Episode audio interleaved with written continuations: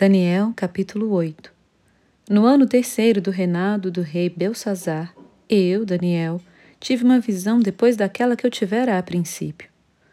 Quando a visão me veio, pareceu-me estar eu na cidade de Suzã, que é província de Elão, e vi que estava junto ao rio Ulai. Então levantei os olhos e vi, e eis que diante do rio estava um carneiro, o qual tinha dois chifres, e os dois chifres eram altos, mas um mais alto do que o outro, e o mais alto subiu por último. Vi que o carneiro dava amarradas para o ocidente, e para o norte e para o sul, e nenhum dos animais lhe podia resistir, nem havia quem pudesse livrar-se do seu poder. Ele, porém, fazia segundo a sua vontade, e assim se engrandecia. Estando eu observando, eis que um bode vinha do ocidente sobre toda a terra, mas sem tocar no chão. Este bode tinha um chifre notável entre os olhos. Dirigiu-se ao carneiro que tinha os dois chifres, o qual eu tinha visto adiante do rio, e correu contra ele com todo o seu furioso poder. Viu chegar perto do carneiro e, enfurecido contra ele, o feriu e lhe quebrou os dois chifres, pois não havia força no carneiro para lhe resistir. E o bode o lançou por terra e o pisou aos pés, e não houve quem pudesse livrar o carneiro do poder dele. O bode se engrandeceu sobremaneira, e, na sua força, quebrou-se-lhe o grande chifre, e em seu lugar saíram quatro chifres notáveis para os quatro ventos do céu. De um dos chifres saiu um chifre pequeno e se tornou muito forte para o sul, para o oriente e para a terra gloriosa. Cresceu até atingir o exército dos céus a alguns do exército e das estrelas lançou por terra e os pisou. Sim, engrandeceu-se até o príncipe do exército. Dele tirou o sacrifício diário e o lugar do seu santuário foi deitado abaixo. O exército lhe foi entregue com o sacrifício diário por causa das transgressões, e deitou por terra a verdade, e o que fez prosperou.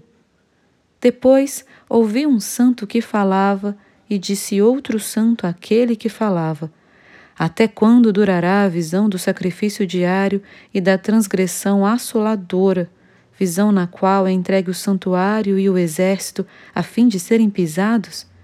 Ele me disse: Até duas mil e trezentas tardes e manhãs, e o santuário será purificado. Havendo eu, Daniel, tido a visão, procurei entendê-la e eis que se me apresentou diante uma como aparência de homem, e ouvi uma voz de homem de entre as margens do Ulai, a qual gritou e disse: Gabriel, dá a entender a este a visão. Veio, pois, para perto de onde eu estava. Ao chegar ele, fiquei amedrontado e prostrei-me com o rosto em terra. Mas ele me disse: Entende, filho do homem, pois esta visão se refere ao tempo do fim. Falava ele comigo quando caí sem sentidos, rosto em terra. Ele, porém, me tocou e me pôs em pé no lugar onde eu me achava, e disse: Eis que te farei saber o que há de acontecer no último tempo da ira, porque esta visão se refere ao tempo determinado do fim. Aquele carneiro com dois chifres que viste são os reis da Média e da Pérsia.